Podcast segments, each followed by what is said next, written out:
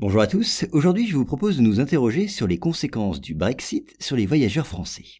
Alors le Brexit est effectif depuis le 31 janvier 2020 à minuit. Et l'accord passé avec la Commission européenne a prévu une période de transition qui devrait s'achever le 31 décembre 2020.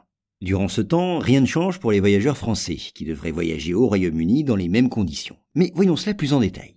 Vous le savez, à l'issue de la longue et difficile procédure de divorce entre l'Europe et le Royaume-Uni, celui-ci a fini par se séparer de ses partenaires européens.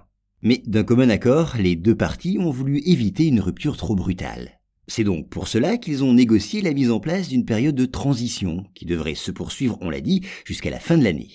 Et pendant cette période, les visiteurs français et ceux des autres pays de l'Union européenne voyageront exactement de la même façon au Royaume-Uni.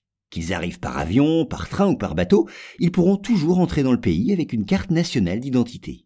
Quant à la carte européenne d'assurance maladie, eh bien, elle sera toujours valable. Mais que se passera-t-il après cette période de transition? Eh bien, il est encore trop tôt pour le savoir. On sait que d'ici là, les deux parties devraient négocier des accords spécifiques dont les modalités s'appliqueront aux voyageurs français désireux de se rendre dans ce pays, à l'issue de la période de transition donc. Mais faisons un peu de politique fiction. Il est possible, tout à fait possible, d'ores et déjà d'émettre certaines hypothèses. Il est ainsi probable, ou du moins possible, que les conditions d'entrée soient durcies pour les ressortissants des pays de l'Union européenne, et donc pour les voyageurs français. C'est ainsi que les personnes désireuses d'entrer au Royaume-Uni devront certainement se munir d'un passeport. Par ailleurs, s'ils souhaitent y séjourner plus de trois mois, ils pourraient être soumis à des obligations de visa.